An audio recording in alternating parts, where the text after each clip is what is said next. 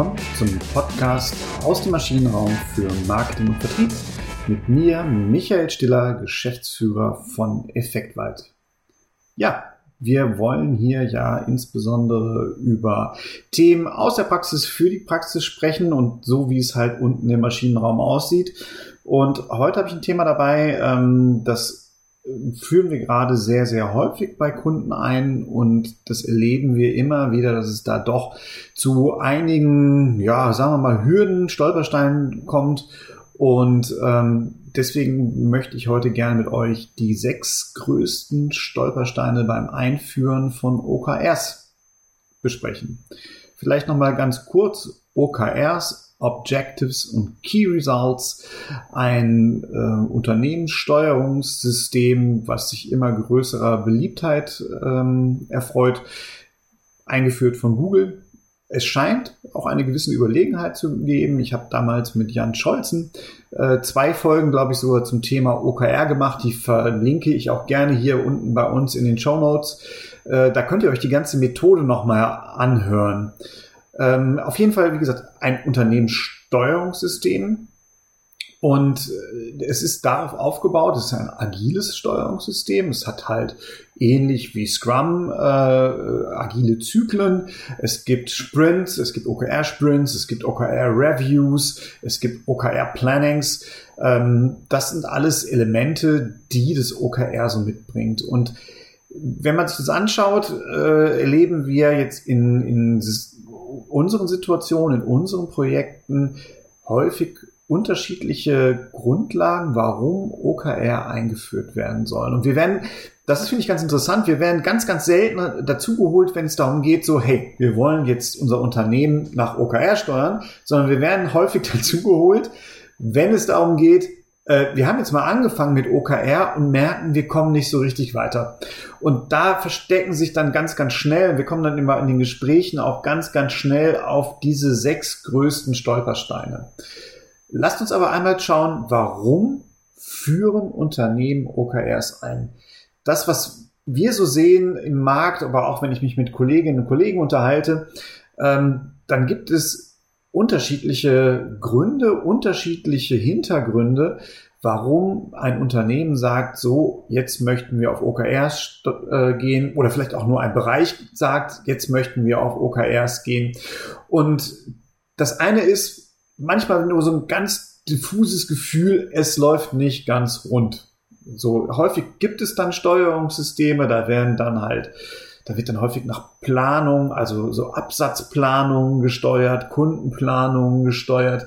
Und man hat aber irgendwie das Gefühl, das ist nicht vollständig. Und jetzt möchte ich irgendwie Grip bekommen. Ich möchte PS auf die Straße bringen. Das ist häufig ein ganz häufiger Punkt, wo man sich dann umschaut und sagt, irgendwie muss ich halt mehr Zug reinkriegen. Ich muss das Unternehmen steuern. Und wenn man es heute googelt, dann kommt man natürlich auch extrem schnell auf das Thema OKR.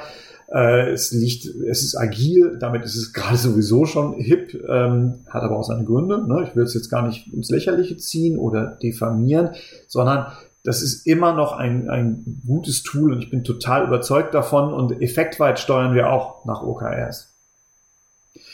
Ein zweiter Punkt ist, ähm, man bekommt das Gefühl, Ziele werden gar nicht eingehalten. Also man vereinbart mit den Kolleginnen äh, was, mit seinem Team was, ähm, und man merkt ja, aber irgendwie interessiert es ja keinen Menschen, was wir da so tun. Ne? Oder man hat diese berühmte Hockeystick-Planung, habe ich auch schon mal drüber berichtet, habe ich auch letztens einen LinkedIn-Post zugemacht. Immer wieder ein äh, beliebtes Spiel, so am Ende des Jahres, Oktober, kommt man zu dem Punkt und sagt, sag mal, wollten wir nicht eigentlich noch einen neuen Vertriebskanal erschließen?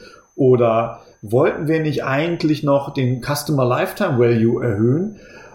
Und dann merkt man, ja, wollten wir, haben wir jetzt aber leider Gottes in den letzten zehn Monaten nicht so vorangetrieben, aber jetzt mal schnell. Äh, für mich meistens ein ganz gefundenes Fressen, weil dann kommt man irgendwann auf den, auf den Trichter und sagt so, oh, äh, da, da brauchen wir externe Unterstützung, das machen wir dann gerne. Also, äh, wenn euch das passiert, äh, ich, ab Oktober könnt ihr mich gerne immer anrufen. Nein, Spaß beiseite. Also, auch das so ein Punkt, Ziele haben bei uns nicht diese Sogwirkung, nicht diese, diese Fokussiertheit, das geht so nicht weiter. Das hängt ganz stark und häufig damit zusammen, äh, man hat auch so ein Gefühl, es geht nicht so richtig von der Stelle. Ne? Ähm, da kommen dann so zwei Dinge zusammen. Also entweder man macht halt irgendwie alles und nix, man, man äh, verliert sich in den Maßnahmen und schlingert herum, hat keinen, keinen großen Fokus. Äh, dann wird man auf einen Trend aufgesprungen, mal auf einen anderen Trend aufgesprungen, dann gehen wir rechts rum, dann gehen wir links rum, dann verkauft der ähm, Energievertrieb jetzt auch Wasserspender, weil das ist ja eh cool, wir sind ja eh in den Firmen, dann nehmen wir doch den Wasserspender mit, äh, das Gespräch ist ja da. Das wären so die Punkte, äh, die auch dazu führen, dass Leute sich nach neuen Steuerungssystemen umschauen. Erleben wir immer wieder und sagen, OKR ist ganz gut. Oder wirklich ein Hype, man hat eigentlich ein ganz gutes Steuerungssystem, man fühlt sich auch wohl, hat jetzt aber das Gefühl, oh, New Work, Menschen motivieren, vielleicht ist gar nicht mehr so toll, einfach nur Zielvereinbarung, Jahresgespräch, ne, das sind deine Ziele, äh, leg los, äh, wir sprechen uns wieder, wenn du sie erreicht hast. Äh, dass man das nicht mehr gut findet, dass man sagt, okay, wir müssen halt eher eine motivierende Komponente mit reinbringen. Wir, wir wollen halt auch da diese Agilität mitleben, die wir vielleicht auch schon in anderen Unternehmensbereichen, in Projekten zum Beispiel äh, mitführen oder auch in der Produktentwicklung. Äh, auch da wollen wir OKR haben. So, und dann geht's los, dass man sich so ein Set definiert und Objectives und Key Results ist jetzt erstmal ne, das, das typische Prinzip der Unternehmenssteuerung. Ich habe Ziele und mache sie messbar. Hört sich jetzt echt noch nicht nach Rocket Science an. Der Teufel liegt da aber im Detail. Und äh, der erste Fehler, den ich dann sehe, ist, man möchte jetzt schnell loskommen. Ne, also gerade dann, wenn man dieses Gefühl hat, es läuft nicht ganz rund oder Ziele werden nicht eingehalten, dann bin ich in so einer Haltung, dass ich sage, erster OKR-Zyklus. Wir müssen jetzt sofort wissen, woraus geht, äh, welche Geschäftsfelder wollen wir erschließen, wer macht jetzt genau ganz konkret was. Man hat dann aber noch keine Orientierung. Und deswegen ist ein ganz wichtiger Baustein in einer OKR-Planung oder in dem ganzen OKR-Prozess, dass man einen klaren Rahmen hat, dass man sowas hat wie eine Vision, dass man weiß, wo möchte ich eigentlich mal ankommen und an der Stelle hilft auch ein Purpose. Ne, also wir haben auch schon über einen Purpose gesprochen, hatten auch ein ganz tolles Interview mit Professor Esch hier im Maschinenraum schon mal zum Thema Purpose. Ähm, der hilft mir halt dabei, mir einen Rahmen zu geben und in dieser OKR-Planung eine gewisse Richtung zu haben. Ne, also ich kann mich immer wieder an einem Purpose und daraus resultierenden Vision orientieren und komme dann auch nicht so schnell in ein Schlingern, ne, sondern ich habe eine klare Richtung. Und ich würde immer empfehlen, nicht einfach loslegen, sondern sich erstmal diesen Rahmen schaffen. Ein ganz wichtiger Aspekt. Weil wenn ich anfange, ich lege erstmal los, dann kommen wir Menschen ja in den Punkt, wo wir sagen, jetzt gehe ich mal in so ein Konsistenzstreben, weil das, wo ich jetzt sage, ich möchte, bin da losgelaufen, da halte ich dran auch fest.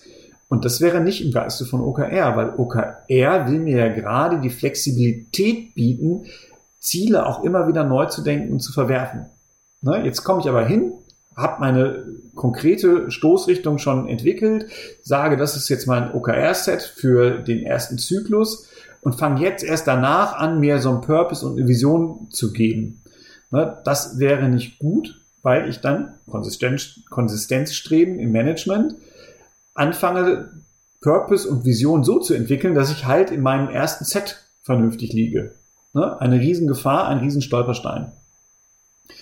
Der zweite äh, Stolperstein, der sich daran so ein bisschen anschließt, ist ein Rumschlingern.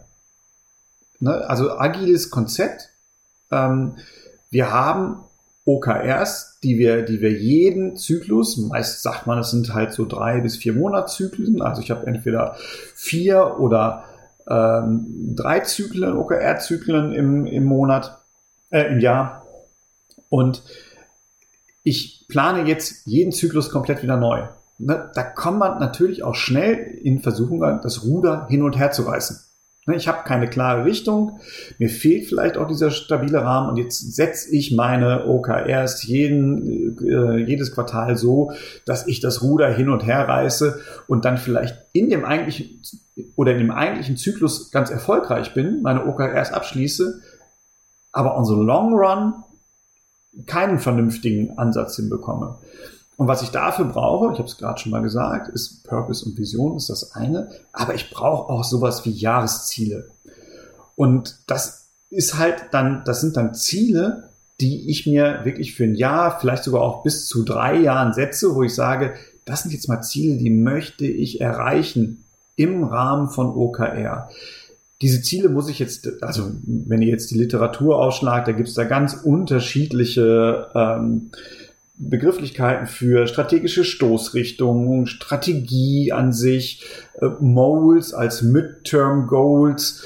Äh, alles richtig, kann man alles so nennen, ist aber Wumpe, wie es heißt. Am Ende brauche ich eine klare Richtung, in die ich mich entwickeln möchte.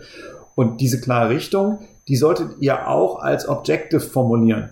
Ne? Also wirklich als Zielzustand. Habe ich letztens auch schon mal einen Podcast zu äh, gemacht, äh, wie man ein Ziel ordentlich formuliert.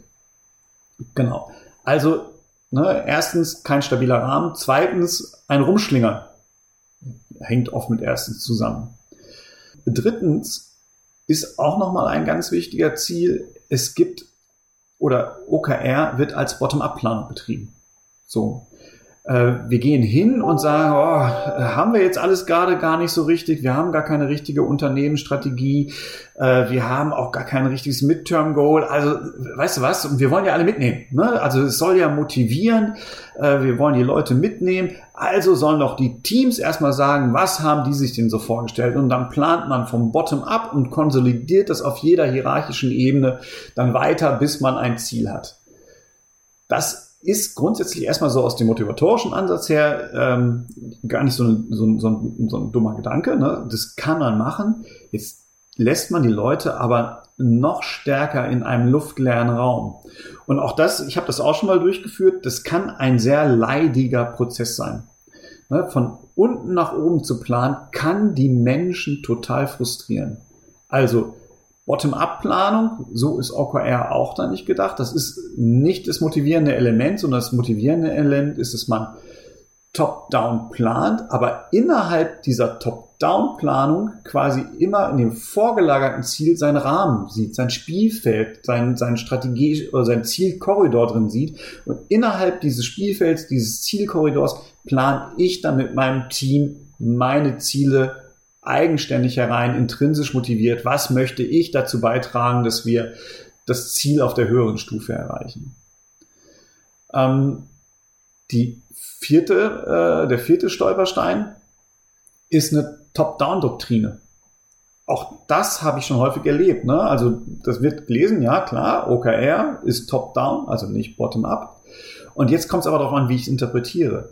Top Down bedeutet bei OKR, ich plane mein Ziel, gebe es runter auf die nächste Ebene und die nächste Ebene überlegt sich ihre drei bis vier Ziele oder zwei bis vier Ziele, wie auch immer man das machen möchte. Ähm, und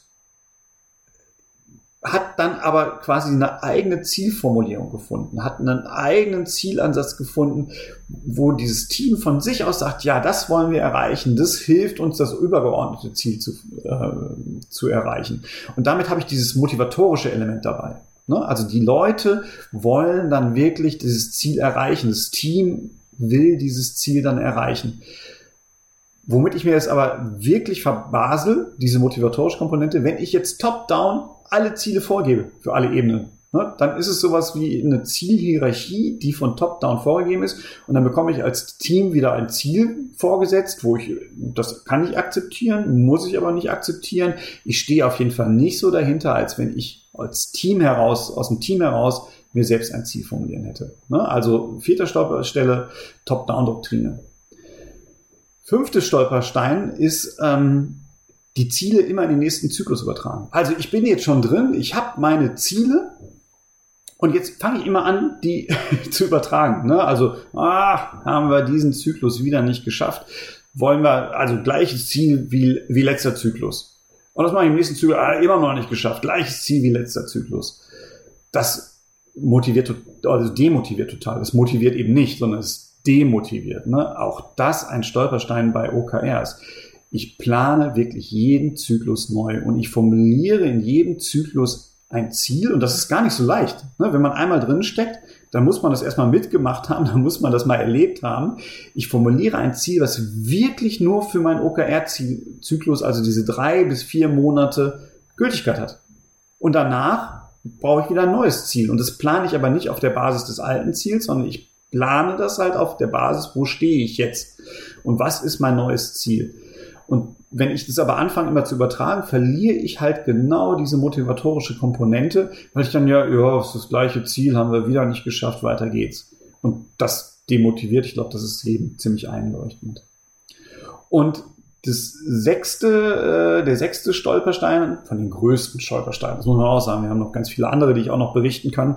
Ähm, der sechste Stolperstein ist, ich nehme mir Maßnahmen als Ziele oder als Key Results. Ne? Also ich möchte, äh, nehmen wir mal ein, gut, ein gutes Objective sogar, ich möchte, dass unsere Kunden uns am Ende dieser Periode als äh, One-Solution-Anbieter wahrnehmen. KA, wir erstellen ein Konzept. Also Key Result ist, wir erstellen ein Konzept, eine Maßnahme. 0-1 Dichotom zum einen und zum anderen, ich weiß ja gar nicht, ob das Konzept jetzt wirklich die richtige Maßnahme ist. Oder äh, wir entwickeln das Produkt XY ich habe noch keine Ahnung, ob das Produkt XY wirklich dazu beiträgt, das Ziel zu erreichen. Und das ist ja auch wiederum eines der Vorteile im agilen Management und dazu gehört halt OKR, dass ich Fehler machen darf und die revidieren kann, auch innerhalb des Zykluses. Das nehme ich mir aber, diese, diese Kraft, dass die, dass die auch die, das Team oder die, ja, dass das Team oder die Teams unten drunter selbst drüber nachdenken, hm, macht es eigentlich Sinn, was ich gerade tue? Und wenn es keinen Sinn macht, lassen sie es bleiben. Wenn das KA und ich messe mein Team daran, äh, aber eine Maßnahme ist, dann nehme ich das einfach weg, weil die Maßnahme ist dann das Ziel. Ich äh, ziehe die Maßnahme durch, auf Teufel komm raus, unabhängig davon, ob sie auf das Ziel einreicht, äh, zahlt oder nicht. Also, das ist für mich einer der, äh, der, auch der sechs größten Stolpersteine. Es gibt noch viele weitere Stolpersteine, ne, die, die wir da haben. Äh, ganz generell äh, vernünftiges Definieren von Objectives, ähm, die Reviews nicht einhalten, die Termine nicht setzen. Äh, also massig. Ich kann da gerne berichten. Also wer da, wer da von euch Interesse dran hat, der kann mich gerne über LinkedIn anpingen oder das unter diesen LinkedIn-Post packen oder mir einfach direkt unter m.stiller.effektweit.de eine Mail schreiben ähm, oder geht auf die Seite und bucht einen Termin. Ne? Dann machen wir eine Videokonferenz. Alles total gerne. Ähm, dann gehen wir es durch. Aber noch einmal in der Zusammenfassung. Aus meiner Sicht die sechs größten Stolpersteine beim Einführen von OKR ist erstens, es gibt keinen stabilen Rahmen. Purpose und Vision gehören einfach nach vorne. Zweitens, es kommt zum Rumschlingern. Passiert immer dann, wenn ich keine Jahresplanung habe, wenn ich kein Mole oder keine Unternehmensstrategie oder keine strategischen Stoßrichtungen entwickelt habe, die über mehrere OKR-Zyklen ein bis drei Jahre hinweg gelten. Ne? Purpose idealerweise gilt für immer. Vision hat so einen 10-Jahres-Horizont, vielleicht auch 20-Jahres-Horizont. Darauf kommt es da nicht so stark an. Äh, strategische Stoßrichtung ein bis drei Jahre.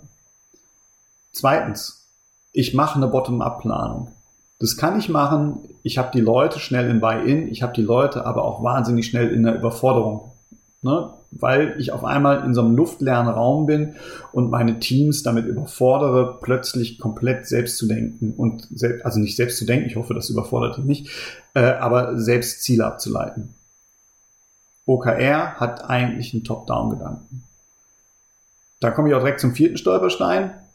OKR hat aber keine Top-Down-Doktrine. Das heißt, ich gebe nicht über jede Hierarchiestufe die Ziele vor, sondern jede Hierarchiestufe entwickelt ihre eigenen Ziele im Zielkorridor des übergeordneten Ziels. Ganz wichtiger Punkt, weil ansonsten setze ich die Menschen wieder einfach Ziele vor und der ganze motivatorische Charakter von OKRs ist weg. Manchmal ist es immer schon noch ein guter Ansatz, ne? also manchmal ist es ein guter Start, aber es ist halt nicht mehr OKR. Fünftens, Ziele einfach immer wieder in den nächsten Zyklus übertragen. Auch das wiederum, ja, dann ist es im Grunde genommen sind es dann Objectives, die ich äh, definiert habe, die lang, eine längerfristige Gültigkeit haben, weil ich sie gar nicht erreichen kann. Aber es demotiviert total, weil ich sie einfach jeden Monat wieder das gleiche Ziel habe und ich bekomme immer mehr das Gefühl, ich schaffe es ja sowieso nicht. Und dann ist irgendwann auch egal, wenn ich es nicht mehr schaffe. Ne? Also ich habe ganz am Anfang gesagt, manchmal hat man das Gefühl, Ziele werden nicht eingehalten. Ja, das führt genau dazu, Ziele werden auch weiterhin nicht eingehalten. Ne? Also ein ganz wichtiger Punkt. Und sechstens, Maßnahmen werden als Ziele oder als Key Results definiert. Meistens dann sogar als Key Results. Wenn ich das tue, dann eifere ich weiter einfach nur einer Maßnahme hinterher. Ich lasse dem Team aber nicht die Freiheit zu sagen, hey, das ist Quatsch, dass wir es tun. Wir müssen was anderes tun, um das Ziel zu erreichen. Also auch da nehme ich mir wieder eine A, die Agilität, weil ich drei oder, drei oder vier Monate an einer Maßnahme festhalte unabhängig davon, ob sie das Ziel äh, erreicht oder zu, zum Ziel führt. Und B ist es natürlich auch dann wieder äh, ein bisschen demotivierend, wenn ich nicht selber sagen darf, und es ist auch nicht im, im, Rahmen des Changes, wenn ich nicht selber als Team sagen darf, du, das war Quatsch, wir machen es jetzt ab diesem Monat, äh, dann nehmen wir eine andere Maßnahme, damit erreichen wir das Ziel viel besser. Das meine sechs größten Stolpersteine beim Einführen von OKR. Schön, dass ihr dabei wart. Ich freue mich auf euch auf nächste Woche und in diesem Sinne, bis bald. Tschüss.